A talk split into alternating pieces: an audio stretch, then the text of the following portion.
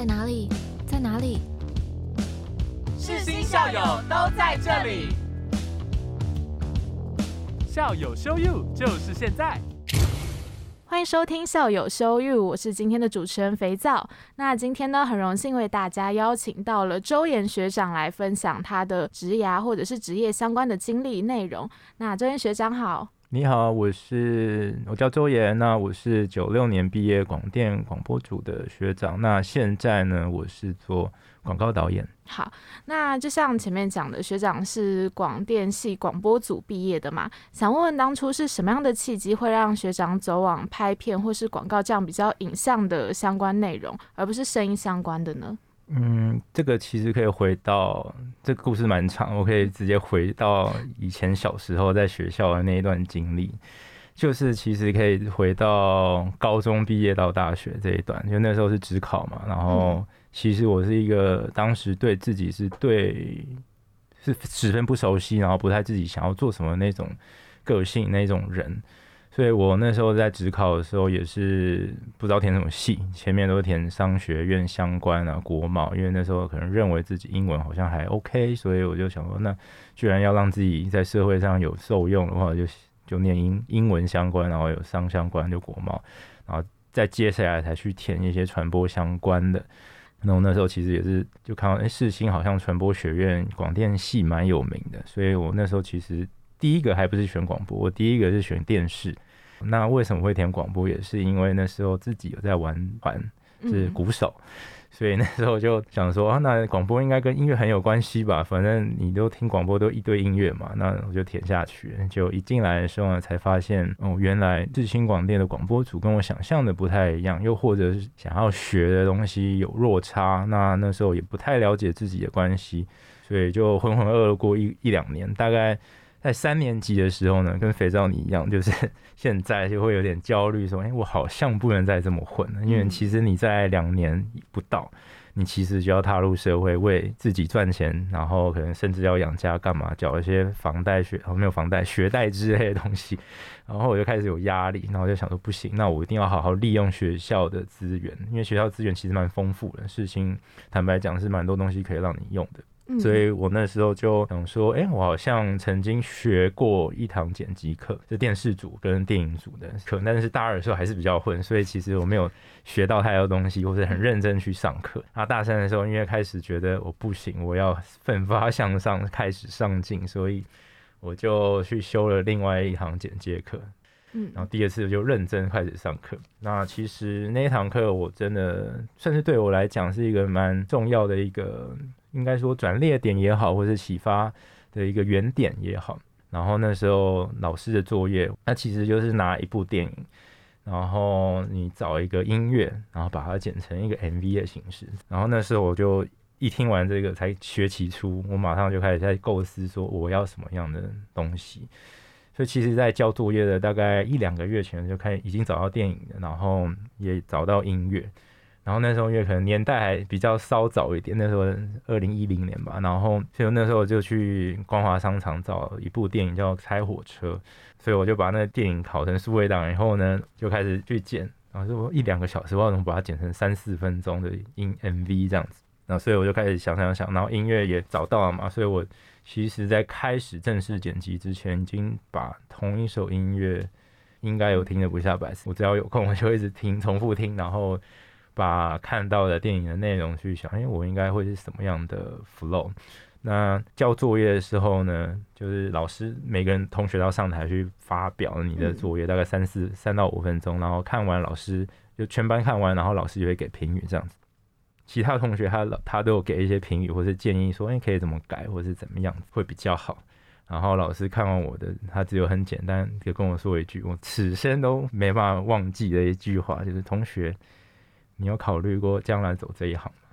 我觉得哇，我就有一点哇，真的假的？这是我的评语嘛？然后就没有了，然后就，然后他就开始讲一些，哦，这位同学你讲讲的很好，以后可以考虑走这一行这样子。然后我就把它放在心里，然后之后当然就分数也蛮高，我记得有九十几分嘛，就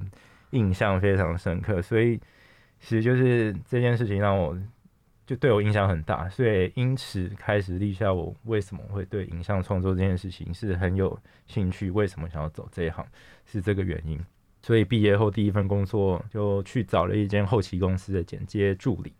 那时候其实，在剪的过程，其实成天都是在。一个很狭隘的空间，其实你每天都做八个小时，我就发现我有点 受不了了。对，就因为毕竟你的工作不再是为自己创作，而是在为工作或是为他人的东西去做简介，所以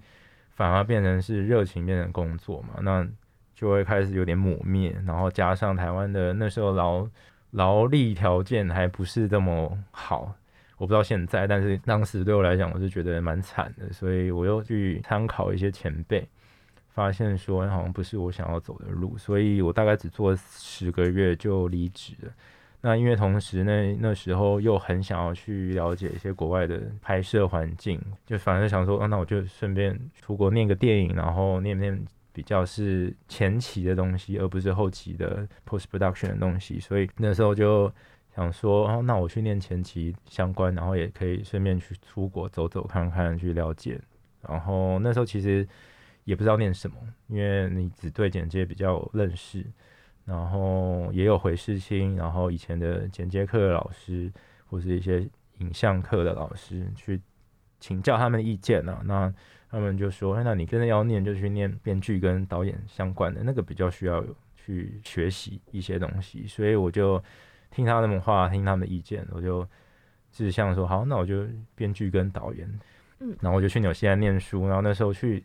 念书的过程当中，才发现说，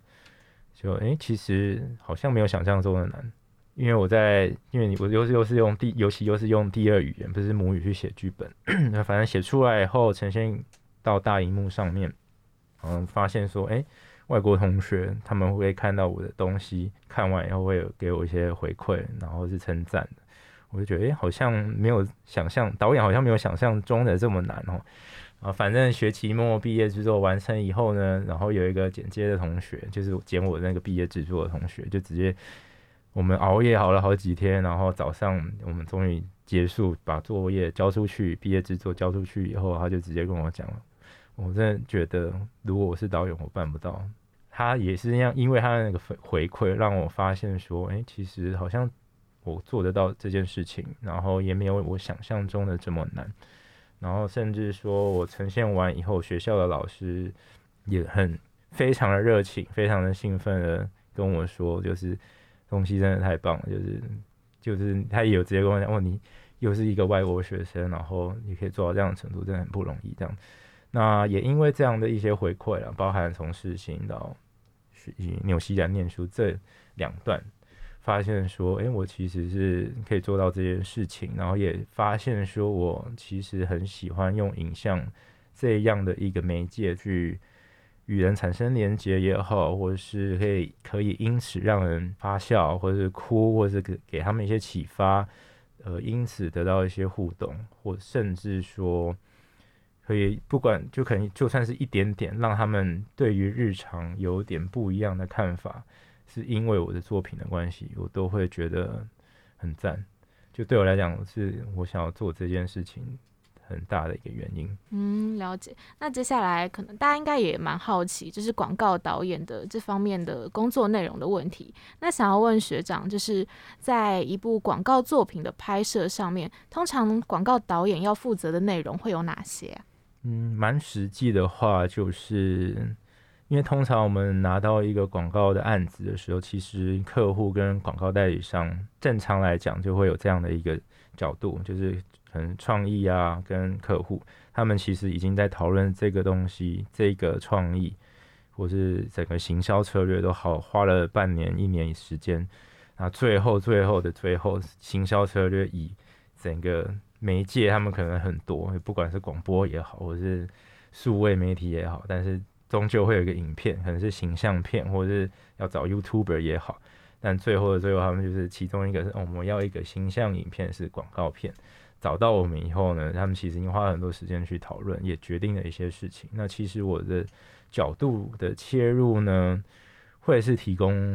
嗯我这边不一样的观点。那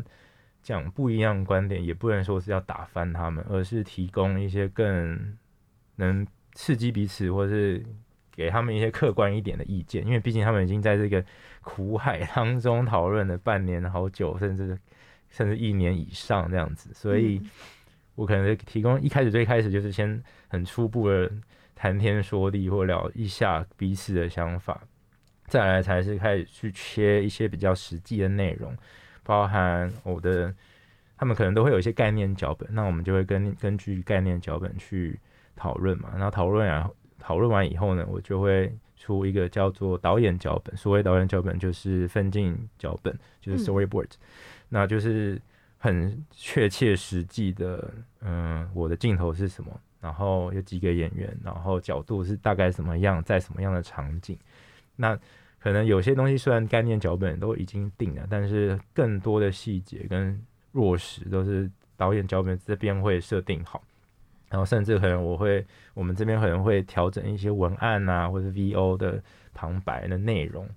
对，那再来就是更实际的，就是哦，我们分镜脚本讨论完以后，然后客代理广告代理商也觉得认可，OK，那。接下来我们就下一条路是什么？就是把呃文字上跟分镜上的那些图片变成真人化的话，就是要演员是找演员嘛，然后服装造型长什么样子，然后美术设定是什么？就比如说我要一个家景，那他的家境是什么？一家四口，一个爸爸妈妈、女儿、儿子吗？然后他们家是什么样的？是比较有钱的小康，或者是比较穷住老公寓的吗？这种都可能都会有设定嘛。那再来就是服装上，那包含他们的人设是什么嘛？然后再来就是很道具啊，然后再来是讨论到音乐啊，旁白是谁配？啊，可能是肥皂你来配，那声音蛮合适的之类的，或者是呃，你可能需要一些特效等等，都会很落实的。我们都会弄成一个叫做 PPN，那 PPN 缩写就是 Pre-Production Meeting，对，它其实就是前置会议。直翻的话，那其实。都会把这些东西很确确实实的，包含从分镜脚本完以后，然后包含你要希望这个影片长什么样子，大概的影调的参考都会有，然后再来是美术的设定。那美术设定，我们甚至我有如果有预算的话，会做一个叫置景图。所以其实就是 P P N 的目的就是要让彼此的距离拉近，没有灰色空间的。余地就是让大家的 on the same page，就是完全是尽量是合一的，然后大家的意见是一致的，这样我们才可以下进到下一步去到拍摄。对，然后到拍摄现场，其实就是跟就是针对每个镜头就很快速的呃讲出来，拍到我们要的东西，就下一个镜头，下一个镜头，拍完以后再去去剪接啊，然后上特效，可能如果要三 D 就做三 D，然后再配音，然后再是精简。调色、调光等等，然后最后就是胶片，大概实际内容是这样子。然后最后就是你可能会在 YouTube 或者是在电视上看到你的东西。对，嗯，了解。那前段时间我在上辅系的课，就上公广的课，然后也有聊到就是广告的整个拍摄或制作的流程这样子。但是我那时候写完之后，有没有想到，就是导演要负责的东西其实很多诶，感觉有点像是把一个概念或者是企划转化成比较具象的东西嘛，包含那个转化的过程这样子。嗯，就他的工作，他是视觉化一个东西啊，然后落实一个东西，然后提供一个观点去跟观众传递一个讯息，这样子。嗯，感觉更像是把这个广告主的想法或概念跟观众连接起来对对对。就是让东西都是除了概念以外，是让它更可以接近嘛，更触触碰到这些观众跟消费者。嗯，了解。刚刚有提到点家庭的部分嘛，其实有看到学长有在社交平台上分享过您父亲的摄影的作品，因为您父亲之前是学摄影相关的专业的。那想问这方面会不会对您的摄影或者是审美风格有些影响呢？审美风格，我不敢说有影响，因为其实他那些照片我也是很大概两三年前才挖掘出来的。那影响的话，其实说真的有，那不是说风格，而是无意识中的让我发现我喜欢摄影这件事情，或者影像创作这件事情。因为其实我爸爸这些照片，嗯，我大概两三年前才发现嘛，然后。在发现的过程当中，然后有看到一些我自己小时候的照片，然后有发现，哎，其实我有一张照片就是拿着我爸爸的 V 八摄影机，我觉得那个拿着摄影机大概七八岁而已，然后很认真的拿着 V 八摄影机在那边看，就乱拍。那其实那些录影我拍的那些东西都还有被保留下来，然后我回去去看这些东西，虽然觉得真的都是在乱拍，但是我就有一个对比，因为我一个哥哥，然后我就问我哥，那你都不会想要拿爸爸的摄影机那边拍来拍去？他说不会，所以我就会觉得那应该真的就是一个无意识的启发吧，就是他让因为有这个机器，然后因为他的关系，然后让我。无意识当中，这件事情其实小时候就有了，就喜欢了，不而不是因为过中途过程中才喜欢的，而是从小就喜欢这件事情。嗯，其实也有一些连接，而且刚刚讲的很有趣，就是小时候留下的那些影像，其实好像可以让现在的自己看到小时候自己的视角。对，就是他视角真的，我有回去看，然后他我那时候的视角就是。看到什么无拘就有点像小孩子画画那样子，就是你们看小孩子画画，他们是不会被社会规范的感觉，他就是画的很爽，然后画的什么样，然后怎样七彩缤纷。你其实你小孩那个创作，就是我们创作应该追求是，就尤其是画画，很多人其实都在追求这件事情，就是放下所有的拘束，不要管那个什么笔要怎么样，笔触要怎么样，规范怎么样，你就是。放胆的去做这样子，那我其实发现我的那时候在拍的东西根本就是那样的一个状态，就是看到什么就拍，然后镜头一直晃来晃去，超超晕的。但其实蛮珍贵啊，就是用我的视角，就小小的小孩看着爸爸的一个大人这样在我的顶上，这样那个视角蛮有趣的。嗯，了解。我自己也觉得，就是看的当下就是很有感觉。如果大家有兴趣的话，也可以去学长的这个。I G 之类的，看一下学长发的这些作品。那在节目的最后呢，想问学长，可以跟听众朋友们分享一首歌曲吗？可以啊，我想到一个一首音乐，英文的叫《Eve of Destruction》，就是它是反战音乐，然后它的歌词通篇就是在讲一个当时就是越战那个背时代背景，其实是战后婴儿潮的。嗯，小孩都已经长大了，然后刚好是符合越战那个年纪可以去当兵，然后但他们年纪可能都十七八岁，所以他歌词就在讲你十七八岁，你虽然可以去打仗，可以拿枪射杀敌人，但是你连投票、喝酒的权利都没有。就我会觉得歌词很很有力量，然后再来就是因为他的音乐又比较民谣的东西，那。然后又它的开头就是那种很遥远的那种鼓声，它弄得很像炮弹声，就让我非常有一种无形中的共鸣。我不知道，就觉得很奇妙，所以我就想分享这首歌。嗯，好，那今天真的非常谢谢周岩学长来跟大家分享了非常多的内容，谢谢学长，谢谢大家的收听。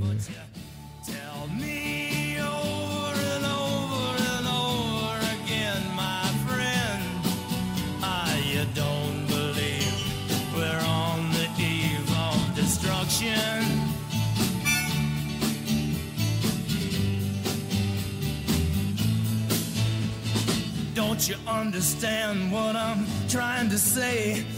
Can't you feel the fears I'm feeling today? If the button is pushed, there's no running away. There'll be no one to save with the world in a grave. Take a look around you, boy. It's bound to scare you, boy. And you tell me.